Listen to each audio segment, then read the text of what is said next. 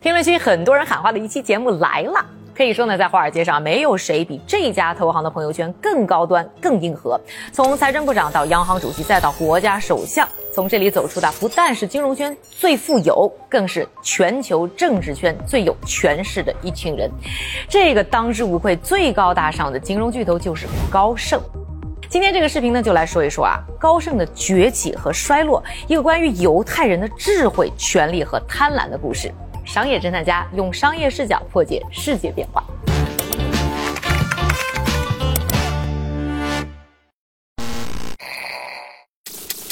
今天的高盛呢，虽然三百六十度无死角的高大上，但它的起点呢，却和我们前两周说到的摩根大通的老钱背景呢完全不同。草根的不能再草根了。为什么这么说呢？哎，我们来看看啊高盛英文名 Goldman Sachs，那和很多西方大公司一样呢，其实呢就是来自人的名字。我们呢从这个 Goldman 的部分呢说起，它呢就来自创始人一个叫做 Marcus Goldman 马库斯的人。马库斯呢，一八二一年出生在德国的犹太农民家里。一八四八年呢，漂洋过海呢，移民到了美国。这里呢，再啰嗦两句啊，这个时代背景。当年呢，马库斯呢，算是从德国到美国的犹太移民潮的一员。哎，为什么当时会出现移民潮呢？一方面呢，因为一八四八年德国呢爆发了三月革命，很多人呢逃亡；另外呢，就是因为在德国的犹太人过得太难了，除了呢对他们做的生意啊有特别多的限制和额外税收，大量年轻人失业。甚至呢，在马库斯出生的巴伐利亚地区啊，对犹太人的生育和结婚呢，还有特别的限制。你想生孩子，啊必须家里有人去世，你才能拿到名额。所以呢，从一八三六年开始啊，很多犹太人举家从德国以及呢周边东欧国家搬到当时的新大陆美国去淘金。这一批犹太人啊，虽然都很穷，但是骨子里啊都有做生意的基因，大部分呢是成了往来各地的小商贩。首先呢，落脚费城的马库斯呢就是其中之一。哎，你说这起点是不是够草根了？做了十几年商贩生意的马库斯呢，成家立业有了一定基础呢，在一八六九年呢，又带着全家搬到了金融中心纽约，在华尔街边上呢，开启了自己的新生意。因为啊，他发现了一个商机。他们犹太生意圈里啊，很多的小生意者贷款很麻烦，不但因为呢，他们这个贷款额啊一般都比较的小，而且对于银行来说啊，对他们进行信用风险的评估呢太麻烦了，所以谁都不愿碰。为了解决这个痛点啊，马库斯哎跳出来，成了第一个做商业票据买卖的人。商业票据是啥？它其实呢就是企业短期借钱的工具，和债券呢非常的类似，只是呢到期的时间更短，一般是二百七十天以内。简单来说啊，这个企业呢通过发行这种啊商业票据呢来融资，最后呢谁拿着这个票据就按票据呢兑现本金和利息给谁。那这个马库斯呢就直接买这些票据，再倒手给银行等一些大的金融机构。因为马库斯对于犹太生意圈太了解了，所以。非常善于控制风险，知道谁家的商业票据靠谱，所以呢，机构们呢也很愿意呢和他做生意。对于呢这些大机构啊，他不需要和借钱的企业打交道，通过呢交易商业票据，而不是直接放贷，也能赚到利息。中间呢还可以倒手，也欢迎这个新的商业模式。而作为第一个交易商业票据的 dealer 呢，马库斯的生意是意想不到的好啊！第一年呢经手的业务呢就超过五百万美元。就这样呢，马库斯呢把大金融机构和小商贩之间的借贷生意呢盘活了，自己呢赚到了大笔的差价，也建立起了高盛的雏形，形成了商业票据生意中的 number one。到了一八八二年，马库斯拉上自己的女婿 Samuel Sachs 入伙当合伙人，这一下子啊，Goldman 遇见了 Sachs，公司呢更名为 Goldman Sachs，就有了现在高盛的名字，同时也形成了高盛当时的合伙人制，就是少数几个合伙人呢共同拥有和管理高盛，并且。共负盈亏。一八八五年的马库斯的儿子亨利加入，成为了第三个合伙人，带高盛的事业又进入了一个新篇章。大家呢可能也听出来了，高盛和我们之前说到的摩根大通呢算是同一个时代创立的。其实基本上啊，你叫得出名字的美国金融巨头的背景呢，都能追到这个啊镀金时代金融爆发的好时候。但高盛呢抓住的镀金时代的红利呢，却和呢摩根大通啊是完全不同。那个时候的高盛呢是一个纯纯的犹太公司，从犹太人移民潮开始啊，美国呢也有。不少的反犹太的势力，像什么商业银行呀、铁路啊这些 J.P. Morgan 的当年玩的很溜的大买卖，在当时啊都是不让犹太人碰的。知趣的亨利呢就盯上了上市这样的投行业务。哎，这里呢和大家简单的解释一下，这个商业银行和投行有什么不同？商业银行呢主要做的就是存款和贷款的生意，而投行呢主要就是协助企业啊在金融市场搞事情啊，包括什么上市啦、发债融资啊、收购合并等等啊，都是投行的业务。这亨利呢想帮企业做上市，于是呢就先在一八九六年呢在纽交所拿到了一个席位，获得了资质，同时呢绕开铁路这样犹太人碰不了的产业。着眼于没那么火，但犹太人资源比较多的零售业。一九零六年啊，亨利呢就靠着自己呢和同样是德国犹太人背景的生意人，百货商店 Sears 的大股东。朱丽叶奇罗森瓦德的私人关系呢，获得了帮助 Sears 在纽交所 IPO 的机会。作为成交商的高盛呢，首创用企业未来的盈利能力为企业定价的模式。这个模式在行业里啊是一直沿用至今。而高盛的上市业务呢就此火了，像什么 General Cigars 啊等等的零售企业呢，都是高盛帮着做完 IPO。而光亨利直接参与的案子呢，就有五十多个。但高盛的发展呢，并不是一直一帆风顺啊，它也亏过钱，也出现过危机。但是高盛呢，能从低谷成功反弹，甚至在业务上呢，还再上了一个台阶，就必须要说到一个叫做呢西德尼温伯格的人啊。这个温伯格呢，在江湖有一个外号啊，叫做华尔街先生啊。你光听这个名字就知道他的江湖地位是绝对低不了的。温伯格呢，也是来自于犹太移民家。一九零七年的时候啊，才十六岁啊。就加入了高盛。你猜他当时干什么？是个清洁工的助理，每天呢就是掸掸老板们的帽子，擦擦老板们的鞋，刷刷老板们的痰盂。这个每周就挣三美元的底层工作啊，有一个好处啊，就是和老板离得特别近。很快呢，温伯格的勤奋和乖巧就被创始人马库斯的孙子保罗发现了。保罗觉得这个小伙不错呀，把他调到了传达室。没想到啊，有了温伯格的传达室啊，变得超级高效。保罗啊。他更是刮目相看了，自掏腰包送文伯格呢去大学商学院读书。文伯格就这样呢成为了高盛的一个债券交易员。做债券交易员的温伯格呢，很快又脱颖而出，不满足啊，只是买卖债券，而是抓住了发行债券的商机，拓展出了新的投行业务。因为呢业绩好啊，在公司啊青云直上。一九二七年，才三十六岁的温伯格呢，就晋升成为了高盛的合伙人，成就了一段清洁工逆袭的佳话。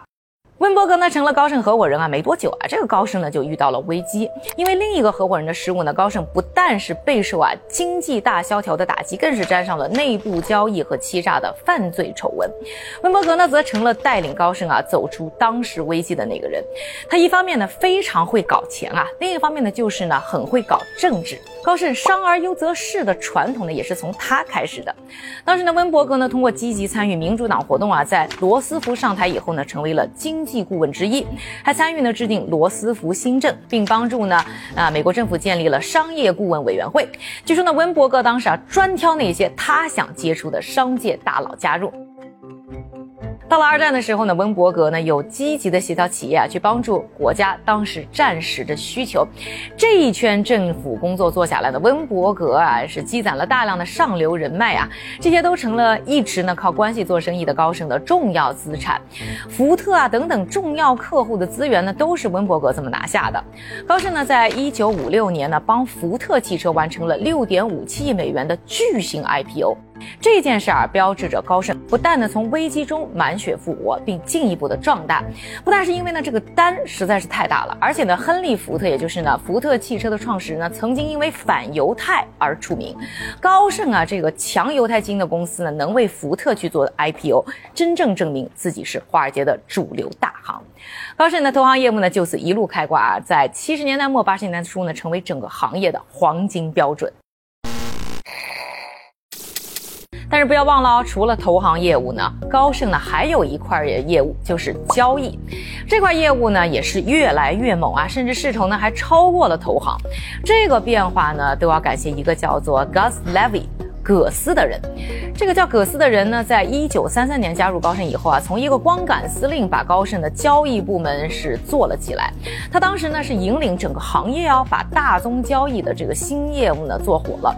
大宗交易呢就是公开市场外的大单交易。一九六九年温伯格退休的时候呢，葛斯呢就接了他的班儿。可以想象啊，高盛的业务呢也因为他越来越倾向于交易。到了一九八一年啊，高盛还收购了交易公司 J. Aron。而后来呢，叱咤风云的高盛另外两个犹太老板啊，上一任 CEO lawyer 的 Blankfein 和前总裁以及呢特朗普时期的白宫国家经济委员会主席 Gary Cohen 呢，也都是从交易部门成长起来了。到了金融危机的时候啊，交易对于高盛利润的贡献甚至能达到四分之三。业务重心呢多元化的同时呢，高盛也在八九十年代呢面临到了结构的转变。当时呢，华尔街呢出现了上市潮，像什么雷曼啊、贝尔斯登啊等等竞争对手啊，都相继完成了 IPO。高盛纠结了很久啊，终于呢还是在一九九八年的一场的合伙人投票当中呢决定上市。合伙人们呢只保留一小部分的股票池子，现在呢应该已经缩水啊不到百分之十了。一方面呢，是因为呢交易业务的觉醒呢，增加了整体的风险。要记得我们刚才说到啊，高盛亏钱，这些合伙人呢也是要担着的。另外原因呢，就是 IPO 能帮这些合伙人们啊快速的造富，因为贪婪，他们没有办法拒绝 IPO 的发生。不少合伙人呢，在一九九九年初上市的时候啊，火速变现了上亿美元。上市之后呢，高盛的业绩呢继续一路飙升啊，投行和交易业务呢稳定增长，新的资管业务呢也表现强劲。同时呢，高盛的疆域呢也从美国拓展到了全球，权力的触角呢更是。越伸越远啊！在温伯格之后呢，高盛的合伙人们相继担任了里根的副国务卿、克林顿、小布什和特朗普手下的财政部长、数个联储官员、白宫国家经济委员会主席、央行行长、证监会主席等等要职，触角呢越来越伸向权力的中心，参与到了税务、货币、金融监管等等国家政策的制定当中。而金融危机呢，则成了高盛上升期的终点啊！倒不是说呢，这个高盛在金融危机当中亏了多少钱啊，其实呢，高盛呢是次贷危机当中赚的最猛的。他们刚好在二零零六年，就是次贷危机爆发前呢，大笔做空了相关的资产，在危机爆发以后啊，利润达到了四十亿美元。同时呢，雷曼等等竞争对手呢，又在金融危机当中呢被淘汰，高盛啊成了当时华尔街投行当中当之无愧最闪亮的星，连股神巴菲特呢都紧。跟着投资五十亿美元给最不缺钱的高盛，那为什么说金融危机是高盛上升期的终点呢？要说啊，不缺钱的高盛呢，当时竟然拿到了一百亿美元来自美国财政部的救助，所以呢，高盛呢也是最早还清这笔救助的公司啊。但是呢，多多少少因为财政部长鲍尔森是前高盛 CEO 的这个身份呢，开始遭到呢备受金融危机打击的大众的唾弃。凭什么大家都在喝西北风，你高盛一个人在吃肉呢？就这样呢，高盛不但成为占领华尔街运动的最大攻击目标，同时呢，还成为政府呢追查金融危机责任的核心企业。因为啊，卖空呢，它是个零和游戏，高盛做空操作的同时啊，都会有呢客户在做它的对价。高盛赚的越多，就意味着客户亏得越惨。这一点被当时日子也不好过的美国议员们抓着不放，在听证会上呢大骂高盛啊，你没有和客户呢完整的披露。最后高盛呢和美国司法部呢达成和解，交付超过五十亿美元才算平息。不管呢在这个当中啊，高盛到底是。政治的替罪羊还是罪有应得，高盛的名誉呢算是严重受损。之后没几年呢，高盛呢又在二零一八年扯上了马来西亚 EMDB 的丑闻啊，所以高盛的股价呢大跌的同时，声誉呢继续下滑。除此之外呢，高盛一直呢遥遥领先的交易业务呢也开始走下坡路，不再像过去那么赚钱了。为了找到新的增长点呢，高盛呢又开始呢打 C 端业务的主意。那尤其呢是在现任 CEO 另一个犹太后裔啊 David Solomon。所罗门在上任之后呢，一直在强推啊 C 端的业务，可惜啊这条路走的也是相当的不顺啊，不但收购了 C 端贷款企业，让高盛大亏钱，推出的 C 端金融产品呢也因为发展的不好，前几天就是七月初的时候被叫停了。而 CEO 所罗门和合伙人的关系呢也搞得很僵，还因为呢老爱打碟啊被吐槽不务正业，连前 CEO 呢都在私下啊挑他的毛病。高盛的这场内部权又不知道会如何落幕啊，而枯竭的 IPO 市场似乎是让投行招牌高盛更苦恼的事。那到底高盛的故事会如何继续呢？我们呢一起拭目以待。你怎么看？在留言区呢欢迎和我留言一起讨论。商业侦探家用商业视角破解世界变化。